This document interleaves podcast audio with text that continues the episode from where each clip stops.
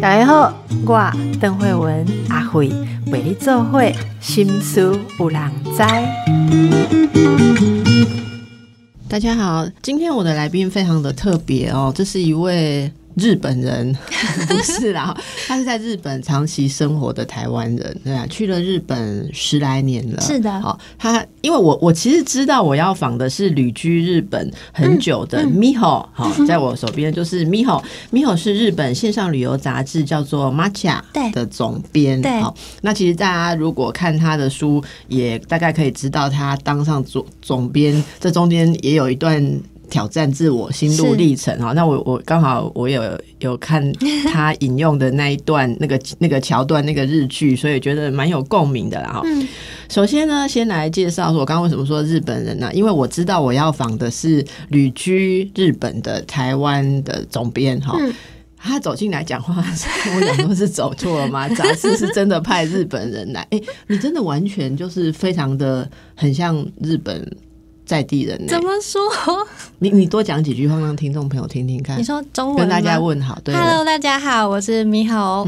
你在哪里工作呢？我在东京工作，然后已经在待在东京十年有了。那这次会来我们节目，是因为你出了一本很有趣的书哈，可以跟我们讲一下你为什么会想要写这样子的书呢？好，就其实我大学时候是就读嗯世新电世新广电电影组。那其实一直对日本影视作品本来就有相当大的兴趣。你就是不喜欢念书，喜欢追剧，喜欢看影视。以前对幕后比较有兴趣啦。对，但是等一下，对不起，好。我刚刚是说，请你介绍，其实让大家评评理。真的，这不就是中文讲的很好的日本女生吗？真的是啊，好，不好意思啊，但我觉得太棒了，你能够把一个第二语言学的 用的这么到地，真的是非常棒，连腔调都这么的完美。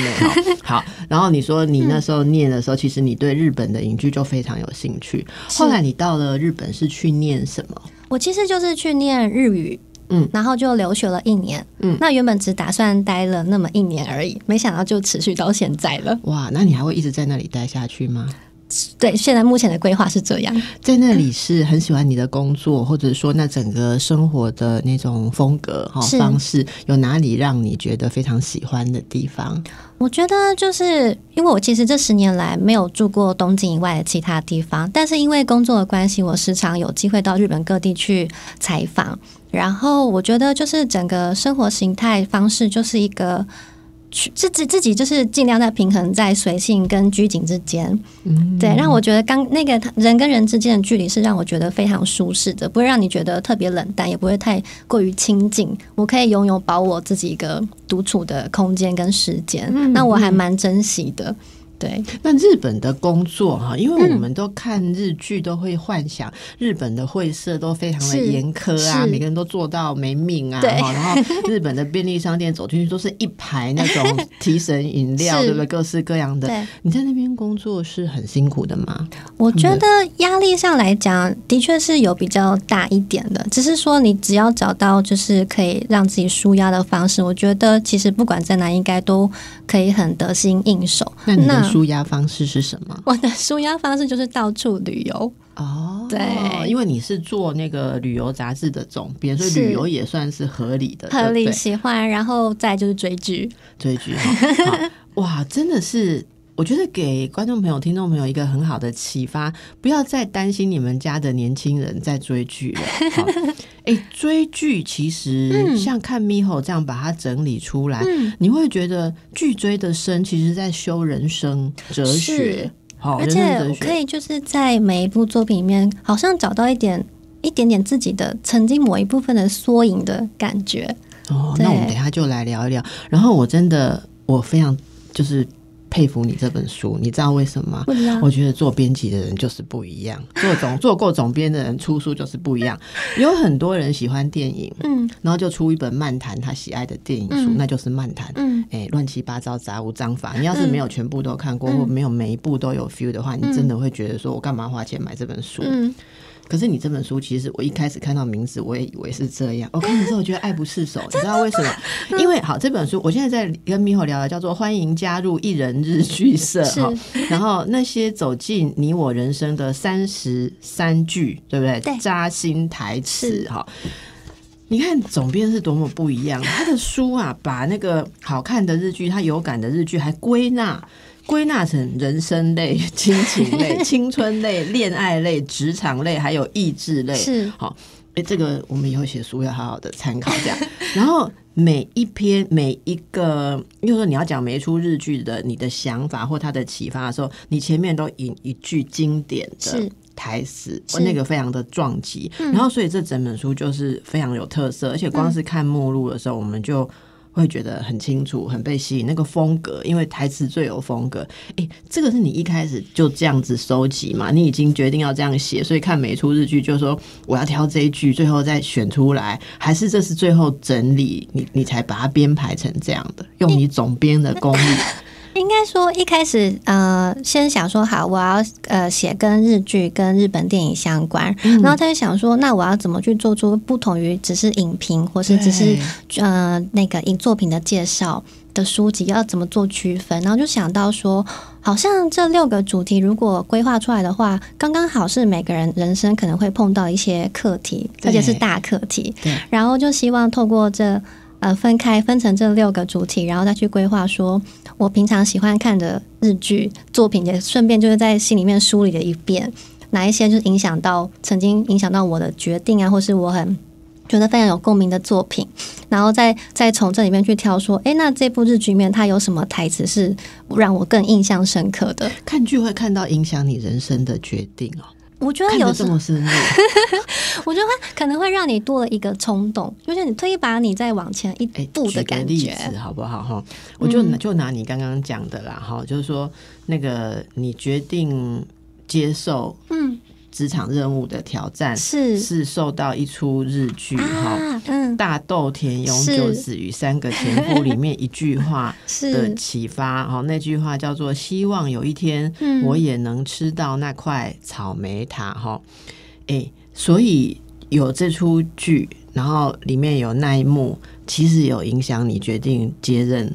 这个一个工作上的挑战，你可以说说看这个这个故事哈，这是怎么被启发？因为哈，这里面很多的剧其实我没有看过，当然有几部很经典的我有看过，或没有全部追完，但大多田庸就是我真的是很喜欢，所以我就先从这个聊起好不好？好，就是在看这部书呃这部剧的时候，其实我还没有去接任管理职的职位，那时候你是采访，那时候我是呃中文版的。总编，但是现在是管理整个媒体部部门的大总编，大总编对，可以这样讲。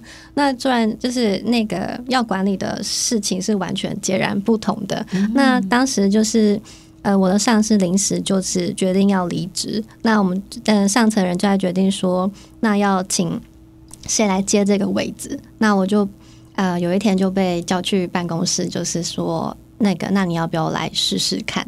那当下我其实也没有马上决定，我不知道自己能不能做得好，所以我还就是跟上层人讨论说，能不能给我三个月的缓冲期？如果我觉得我做不好的话，我宁可就是卸任这样子。然后他们就会觉得，那就先试试看好了。然后后来就是在这三个月期间，我就遇到了这出戏剧，对，然后就刚好看到这一幕，我就觉得你可以说一下这个戏剧。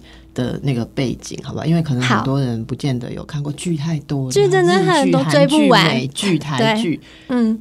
这部戏它其实真的一个叫大豆田的呃女主角，她其实离过三次婚，然后育有一个高中生女女生，那个她的女儿。但其实她并没有因为这样子就被婚姻束缚住，她反而就是跟三个前夫保有很好的友好的关系。三次婚，但三个前夫都是好朋友，都是好朋友，都是在她人生遇到不同的日常小事的时候，好像反而有帮助到她，互相就是维持一个很好关系的。是。的状态。那呃，他这一幕其实是他其中一个前夫，刚好是在他现在目前任职的公司的律师。那他们两个就是在同一家公司上班嘛。那其实当初呃，大豆田他也是在犹豫要不要接任社长这一职，因为原本的社长就是突然病倒了。那社长也是给他说，呃，给他一天的时间，就是给我回复说你要不要接任社长这一职。他那他当初也觉得自己好像。可能做不来，但是有一天他就是坐在那个咖啡店，看到一个高中女生，就是先研究了数学难题，就是很像不知道该怎么解答的样子。然后，可是当他解题完之后，他很开心的去享受他眼前那块放了很久的草莓塔。他突然领悟到说，如果我就是。逃避就直接吃了那个草莓塔，或许看起来只是看起来好吃，但是尝起来就好像还好了。但如果我先解决这些难题，就是勇于挑战的话，或许这块草莓塔就会成为就是我自己的一个怎么说呃一个犒赏的感觉。那他就决定接人了。对，那我就觉得说啊，那我是不是也应该就是先去。试试看，去尝试这个任务，然后再去尝尝看，是不是能找到我自己的人生的草莓塔呢？对，所以这它里面就是充满了很多这种，你会觉得仔细听会觉得很有味道的一些哲理。然后，不过跟你分享一下哦，我我其实它里面很多的台词我都非常的喜欢。我最 get 不到的台词之一就是这哦，真的吗？我跟你说，真的人的人生阶段不一样，你有感的东西会很不一样，我看到这一句的时候，我其实在想说，一个工作很难，跟先吃草莓塔跟后吃草莓塔怎么会有差别呢？对我们来讲，哈。其实你刚刚来之前，我也吃了一个类似草莓塔的东西，你知道为什么？嗯，我们现在是有的吃，赶快吃，然后赶快在工作之前先吃完，等下才有力气。我那时候看到这一句，我只想象说年轻真好。就是高中女生，不管什么时间吃草莓塔都不会胃食道逆流，然后也不会过分的肥胖哈。但是 当然我们有知道这个意思，可是我里面我最我最有感的是那个他的前夫们三个前夫在那边争执洗碗机要怎么摆的时候，那个我很有感觉，就是为什么婚姻会这么难，是连摆洗碗机。大家都会这么坚持自己的意见，像这个就你看，就不同的人生阶段，所以那时候他就这个这个部分就鼓鼓舞到你嘛。哈，我觉得这非常有意思。所以你看剧这么多的剧是在很多年的时间看完的吧？对，八卦就是在写的过程，有一些新上映的日剧，我也就是有跟着想说，哇，我一定要把这个写出来，因为我觉得这个也一定值得分享。嗯。你这些目前都是日本的嘛？哈，因为你是对日本的专家，日本文化的专家。我们一直有时候想问一个问题：哈，为什么日剧那么好看？在你的眼光，你整理了这么多，你觉得它有些什么共通的吸引人的特色？我觉得日剧就是，其实我私底下也会看韩剧、华剧、美剧，但是就是还是过了一段时间，我还是会想要再去追日剧的原因，是因为它有它独特的。叙述事情故事的方式是非常的细腻，细腻对对对，他没有要到对你说教，可是总有一句台词，就是真的就如同书名一样，真的会扎到你的心，你会觉得哇，他好像说中了些什么，我好像应该做了什么，应该做去怎么讲，有一个鼓舞你的一个动力，就这样默默的跑出来，或是你可能。我就通常是边吃饭边看剧的，然后有时候看一看，我筷子真的就会停下来，就是突然眼泪就要默默的跟着流下来。其实它里面很多很，其实它里面说真的很多很正向，或是很常常是很正向鼓舞的东西。我觉得日剧常常有很温馨，它就不会让你觉得很俗气或是很说教。对，这是为什么？是日本的文化里面，他们很擅长这种用这种比喻，然后轻。是轻重适中的这样点到嘛？你你平常在跟他们一起工作或者生活，有有觉得说，例如说他们在社交上，还是说在言语上有一些什么特殊的？怎么样？这很难形容。就是他们讲话，你有没有经历过什么例子？觉得他们有一种说话的那种 那种艺术？我觉得他们不太会去表达自己可能对某件事情的热情，或是对你的情感，不管是男女之间，或是。同性朋友之间，可是就是在很重要的时刻的时候，他可能会默默的记得说你喜欢什么，或者说他本来只是一般的同事，平常没有什么交流，但到你生日那一天，我遇过最感动的是，哦，没想到有一个同事是记得我的生日，然后可能那是我刚进公司不久，那没想到他默默的帮我准备了一个小小的庆生小派对，他就突然订好了蛋糕，花也买了，这样，然后我就觉得，我觉得那种感觉真的是非常非常的感动，对。对，所以这是在你的生活里面，大家都会这样互相对待吗？还是因为你人缘特别的好？没有这回事，我觉得就是真的是互相。那你怎么去记得那么多同事的生日？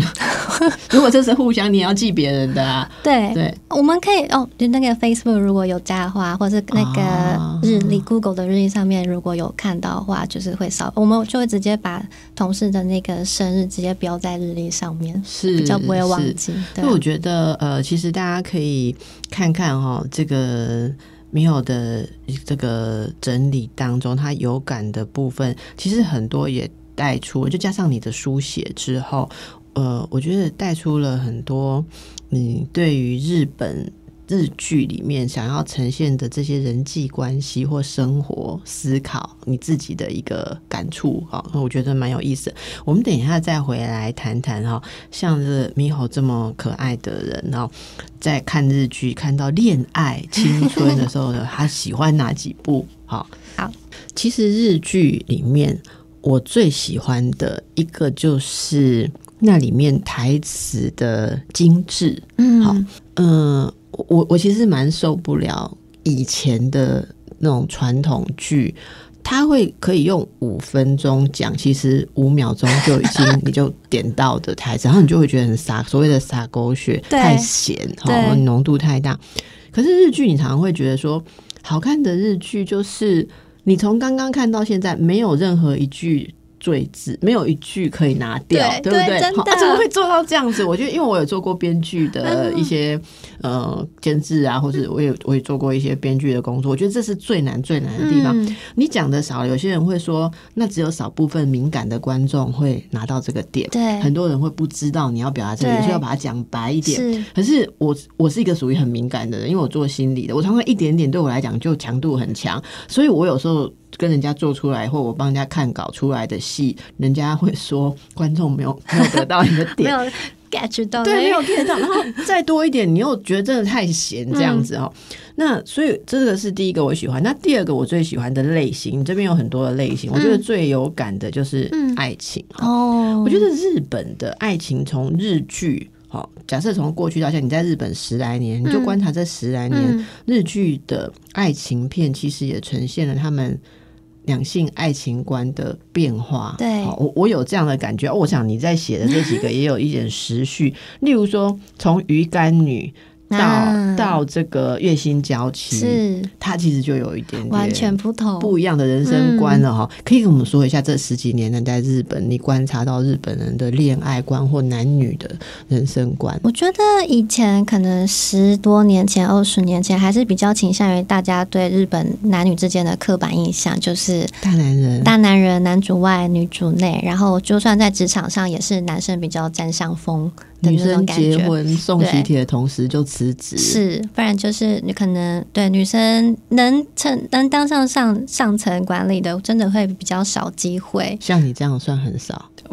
真的是比较少，以现在的就是他们根据他们的报告显示，的确也是这样子。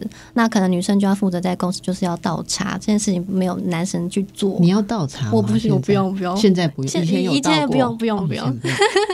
对，然后可是其实一直到月薪交期这一步，他已经去讲出了现在这个日本社会的状态，他们希望得到的理想是怎样，以及现在所面对的问题。现在理想是什么？现在理想就是呃双薪，然后呃。爸爸跟妈妈是可以平均一起去参与，就是育儿这件事情的。以前真的就是刚刚像嗯邓医生所说的，就是女生可能就结婚，然后就辞职，然后专心顾小孩，然后家里的经济支柱都是来自于父亲那一边。但现在不太不太一样了，对。那接受这样观念的。呃，人是很多吗？因为你知道，像台湾哈，我做很多的伴侣智商跟婚姻智商，我觉得台湾现在台湾人谈恋爱的一个很大的苦恼是很多元。嗯，所以我今天看你不错，谈得来，我约了你跟你交往啊，我不知道你心里想什么，你有可能想的是你结婚要辞职，对，要我要养你这一套，对。你也有可能很气，我竟然要你辞职，你要你要继续追逐你的事业，然后常常交往到后面就发现大误会这样子，还是一方觉得说要生小孩，一方根本不要生小孩，对，好，还有就是说生了小孩之后，就是。也不是懵懵懂懂啊，就是没有想那么多的生小孩之后，生了之后大震撼，说原来你认为我有遇过女方认为小孩子要送去一个看不到的地方养到两岁。像人类了才要带回来啊！先生绝不能接受，反过来的也有。是好，有有有先生说，我妈就可以带，我妈住在外县市，你就给她送去，比方说送去长期的乡下，或在哪里，不要来干扰我们的生活。然后太太一开始也说好，可是孩子生出来之后，一个母性她又做不到，就是这个观念。你知道台湾是一个很多元观念的地方，所以我好奇的是说，日本刚刚讲的这种大家的理想是同步前进，所以像例如九成的日本年轻人都这样。期待还是其实出现一种很乱的各式各样的状态。我觉得没有到还。这么的一致向前，但是的确这样的声音有逐渐增多的趋势。对，因为的确，呃，大家想要两者兼顾是非常困难的事情。像我自己在职场上发现，就是一旦呃同有女同事她们生了小孩之后，她们的确是想要重新回到职场了，但是发现的确有困难，所以就改用比如说一天上四小时的方式，或者是她改成非呃正职的。有点像 part time 或是接案接案子的方式，但持续想要跟公司保有就是友好的关系，然后希望在职场上有一个地位、一个身份，然后继续就是一边当妈妈一边当职场的呃，在职场上可以发发光发热的一个职位这样。那日本一般的像你们工作的地方，你们也称为会社吗？还是那对这种女性要生育啊、请育婴假，还是说要改成 part time 的工作，是政策上是友善的？是友善的，对。例如说，如果如果一个女员工她生了小孩，她她可以有哪些的福利呢？跟我们一样吗？几乎是一样的，就是产假跟呃育儿假，通常加起来是可以请到大约两年左右的时间。那这个育儿假有薪水吗？有。是基本薪还是？呃，大概可以拿到六七成左右。哦，那相当不错，可以请到两年。对，然后可能是呃生小孩这个方面的薪水就是政府支付的。然后呃，所以这两年是都不用进公司，不用上班，不用上班。对，然后嗯，政府也会补助，像是可能第一个小孩生的话会。就是补助多少金额这样子，这部分跟台湾是还蛮相近的。哦，我是不知道日本补助多少，但是我知道一个数据是日本的生育率是比台湾好。哦，真的吗？你知道吗？台湾，然后韩国，嗯，其实现在是亚洲最差的。嗯，那所以日本人一定有让他们比较想生小孩的原因，我不知道是为什么，是他们谈恋爱的方式 比较容易找到对的另一半，比较可以孕育小孩，还是他们育儿的的环境，还是怎么样？但这是值得探索了哈。所以我说，那以日本人的恋爱来讲，在恋爱篇这里，其实你挑了五部嘛，好，五部，呃。我们来跟大家聊聊，你挑一个好不好？你你这五个五个最爱里面再挑一个最最爱，这样。嗯，看一下，你写的是初恋嘛？好，就 first love，对对。还有花束般的恋爱，这我没看过。昨日的美食，嗯，为爱装扮有礼，以及鱼干女又怎样？哦，你现在看哪一个最有感？你现在走到哪一个阶段？我现在 还是你已经走到意志，好，还是人生的阶段？嗯。现在你回头看你，我觉得可能因为我身处在异国，那我可能最有感的会是那个为爱装扮有理里面谈到的，就是我们的思考方式、习惯、价值观都完全相反，但是你身上有很多我没有的东西，因为基本上，嗯，台日文化本来就相差很多嘛，那你要怎么去跟一个完全跟自己不同背景的人相处，是我时时刻刻都会遇到的。对，我只是想说，那怎么谈恋爱哈？就是真的要互相磨合，哎，其实会比在同一个文化里面的人磨的还更更多，对不对？更需要花时间，更需要有耐心。如果我们跟一位日本男士交往，是最需要更正的三观 有包括哪些？觉得就是呃，联络的那个频度要稍微调整一下。他们怎样？不太给人家联络，不太联络，不太喜欢什么照三餐问候，或是一定要讲电话。我是三分钟问候一次，这样不行哈，会被人家厌恶这样子。会会觉得有点太黏，他们反而会觉得。很沉重，好像你变成我是想跟你相处，想要跟你开心才交往的，我不是说你变成我一个心理上的负担。那会每天联络吗？不会，电话也不太会打，这常态正正常的，对。OK，然后可能也不会像台湾台湾男生可能比较呃比较有绅士，就是比较体贴。那他非常非常体贴，真的。那他们比较倾向说就是。女生，你你其实什么事情都可以自己来，不需要我特别去做。你知道吗？台湾男生是体贴到你，你常常会在像什么屈臣氏那种地方看到男生站在那里挑卫生棉，你就可以想象家里有一个经痛的女生躺在那里，他就赶快出来，然后还顺便还会挑一些什么暖暖贴啊。或什么的，你知道吗？我我有我其实我有大婶嘛，我去一定是买日用品。我就说看到讲说这个大男生在这里买这个，我就觉得哇，真的不一样。因为我们以前怎么可能叫是男性的伴侣去做这些事情哈？然后那这个是蛮有趣。那他们呃，你说这个频度，可是真的在交往，例如说他们会追女生嘛？是会会很热诚的追你嘛？然后。所谓的爬过高山 来赢得芳心，现在还有这个吗？我觉得一开始在追求的过程的话，的确会比交往之后还要再更热情一点。对，因为他就希望总是要追到手嘛，不然就是他可能欲擒故纵，要么就是热情的，就是很让你感受到他很认真的在追求你整件事情。那典型的追求方式有什么？我会这样问，是因为那一天我在整理资料的时候，看到我们这边，你知道我们这边有一些什么 D 卡、啊 P P T 啊这些哦，然后有人说现在的男生都没有在追女生，嗯，好，然后就很多网友在讨论啊，大家都一面倒的认为说为什么要追啊？应该是要双方互相有意思，是是是，那就是自然走在一起。为什么要一方去追另一方？啊，那日本也是这样吗？日本其实也是，或是说他们可能就很自然的就在一起，然后也不会去特别想说，呃，我喜欢你，可以跟我交往吗？那所以追你的男生也没有这样，是送花送一百天，你终于跟他讲话，你也不会期待这种事情，就是就不会说你一定要对方讲出那句就是很正式的说我们要交往吗？对，这句话是 out of date 台台词，就是 就现在真的比较少，就像刚刚提到那部日剧《为爱为爱装扮》。有它里面也是男女主角的交往模式，真的就是蜻蜓点水，然后就是很怎么讲，很慢流的感觉。那这样怎么知道我在跟你谈恋爱，还是只是你众多异性朋友当中的一个？他会觉得说，我不需要，不不太需要去得到，就是两个人以外的。不用去在乎其他人的眼光，只要我们两个知道彼此是喜欢的哦就好了。对，那我要再问一个问题，也是我一直长期的疑问。日本的作家我最喜欢就村上春树，从我很年轻的时候，我的爱情观就受到他，我觉得是不好的影响。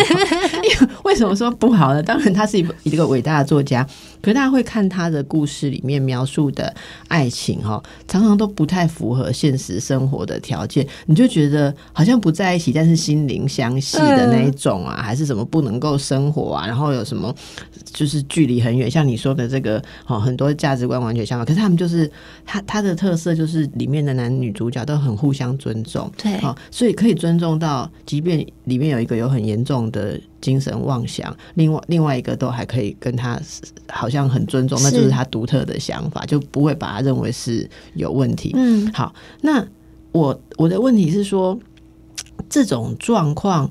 哎，你刚刚说的那种蜻蜓点水或不要绑得太死的那种恋爱哈，在这种关系里面，忠实是很重要的事情嘛？仍然是，仍然一对一的忠实。所以如果有呃所谓第三者啊，或者说劈腿，仍然是一个不能交往的，就是常态的原因吗？应该说，因为彼此可能呃。这个诚对相互诚实的状态是说，嗯，如果对方有所隐瞒的话，如果被他发现，那这个这个交往就不成立了。所以这是一个大家都可以理解，对，这是可以大家理解。现在日剧现在是这样，就像我前几天跟呃其他住在呃日本的朋友聊天，他就说他遇到了一个有已婚，但是其实瞒着他已婚的男生，但是他某一天自己发现了这件事情，那就没得玩了，他就直接打电话。臭骂那个男生一顿，我以为是打电话给对方的太太。OK，所以这个这个呃思考方式、习惯、价值观完全相反，但你身上有很多我没有的东西。嗯，这样的两个人真正在一起、认真在一起的时候，那本来不一样的价值观跟生活方式怎么办？我觉得就是看要怎么去。如果你你认同他的价值观，你尊重他的价值观，那我觉得是可以互相去。试着去尝试对方的接接纳对方的想对对方，我想知道对方就是想要的理想的状态是什么，那我可以跟着尝试。那相对我也希望你可以了解我想要的是什么，那我们再从中间去找出一个能不能平衡的点。那如果说真的。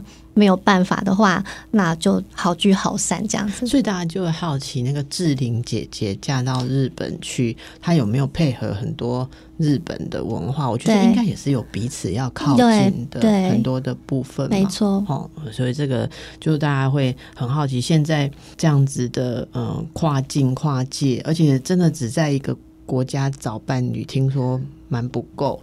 你知道现在那个交友 App 就是。就是我周边很多单身人，自从开始就是跨跨跨境跨境 之后，就觉得哦，原来世界上有很多人，对，不要只看我的公司、我的职场 这样哈。好，所以这个非常的有趣哦。那大家可以感受一下，也许你看看看所有其他文化里面的戏剧，是最能够掌握嗯嗯不不一样的想法的刺激。好，好，我们等一下再回来。这个米浩写了很多的主题，职场、爱情、人生、家庭、青春呐，哈，你说，呃，人生就是充满了无数像这样意义深远的邂逅，哈，是，哎，我觉得这个《First Love》初恋，很多人看了之后重又重看，也是一直哭嘛，对，这你也喜欢初恋？我很喜欢，你喜欢他什么？嗯，除了男主男女主角刚好都是我很欣赏的演员之外，那我觉得他有再去让大家对日剧重新燃起了信心这件事情。他把画面拍的虽然是很美，根本是电影等级的美，然后让你会觉得天哪，你完全可以融入到。尽管你知道现实生活不见得会发生这样的事情，可是你还是会被他就是吸引到他的。哎，他们是两个人在中年，好像还各自有小孩。嗯，只有女方有女方有小孩之后再遇到。是啊，后来发生了什么事？后来这样这样讲那个讲雷出来可以吗？没关系吗？嗯。因为他已经有一阵子有票房的压力。最后就是因为其实当时他们在相遇的时候，男方也有固定的交往对象，可是他其实心里一直知道自己忘不了女主角。那他决定，他就是很坚痛的决定，说他要跟现在的呃女朋友分手，然后一个人独自到海外重新去当机师。然后过了一阵子，等女主角她真的恢复记忆之后，然后他女主角反而自己主动。去国外去找男主角，然后那一刻，因为他们就是现在都是单身的状态，所以过了好几年之后，他们才终于又在一起。哦，对，你觉得爱情是人生很重要的事情吗？我觉得是可以，它不见得是必要，但是它可以就是怎么讲？成为你人生的一个很难忘的经验。你觉得我们如果到了像《First Love》呃那里面男女主角的那种年纪，都接近中年了哈，对，还要浪费时间去追寻爱情吗？问你比较有意义，因为问我们这个年纪人，大家就会说都知道标准答案应该要 say no，但是心里不是这样想，心里不是对。那你觉得呢？你怎么看？我觉得，我觉得年纪反而不是一个。最应该考虑到的优先，因为毕竟他们知道心中曾经有一个遗憾嘛。那当今天机会出现在你面前了，但女主角她一开始也没有信，她觉得好像应该要放弃，她觉得自己有小孩，自己就是呃住在北海道嘛，怎么可能又为爱然后奔驰到海外去？这实在是太疯狂了。可是她暗恋她的对象有一位同事叫望太郎，他反而就是告诉他，希望他女主角过的是幸福快乐的，所以他就是宁可就是希望女主角正视他自己心里面的想法，跟他说人生就是充满这样无数有意义的邂逅，然后鼓励他反而去就是推自己一把。然后，对，那我觉得，如果到时候你身边真的有人这样跟你讲一句话的话，真的会是暗恋你，是。把你推向别的地方，那一定是 真的建议，真的建议，对呀，哦，所以你才会选这一句，对，才会选这一句，所以我觉得这个真的可以让大家好好去想想了哈。我们的节目常常会有听友点播说，谈谈中年人还需不需要热情感情，因为大家都觉得。嗯。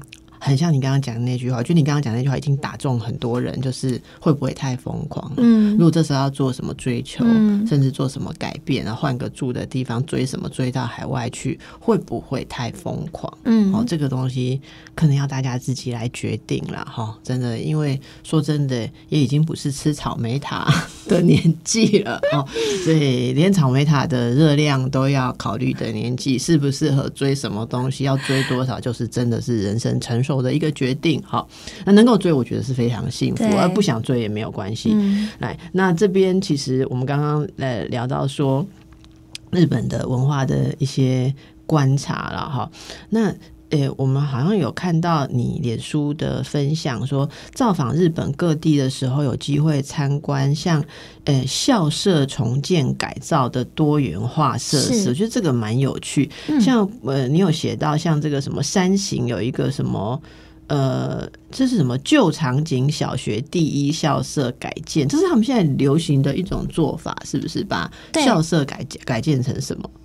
把校舍改建成像是啊旅社可以住宿的设施，然后或者是一些交流中心，然后或者一些进进驻一些餐饮业进去这样子，然后或者直接就是租那个场地给当地人需要的一些公司啊活动啊之类，或者办一些市集啊，就是让地方就是他们称这叫地方创生，就是让那个地方更活络起来，而不是说因为一个学校废弃之后就放在那边不管。那希望就是大家。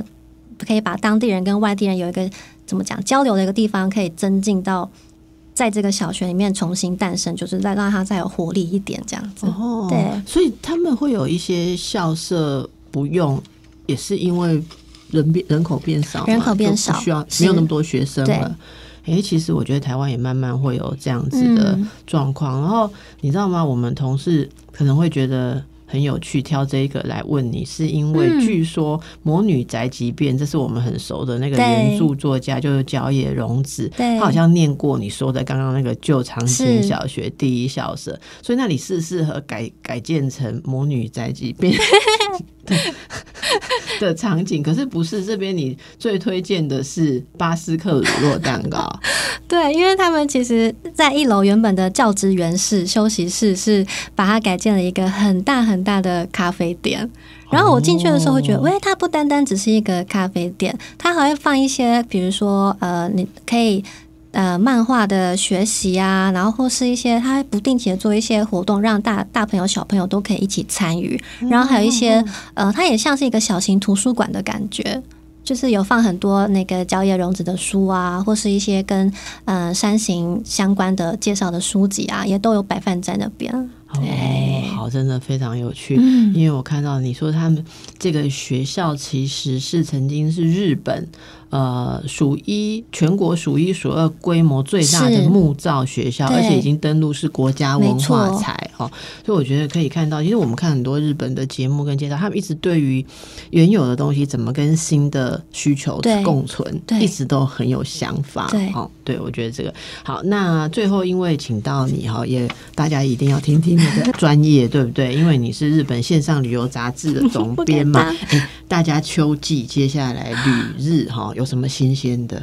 讲一点就好了。新鲜的绿秋天吗？对，然后我们秋天就只知道去赏枫嘛，嗯，然后枫叶前线看一下嘛，嗯，然后看要去哪里没去过的，还是哪里订得到？嗯，有没有什么金秋？如果要去旅游日本，有没有什么新鲜的东西？金秋如果要去日本的话，像我们刚刚讲到魔女宅急便的那个角野荣子那个女士，她刚好她的怎么讲？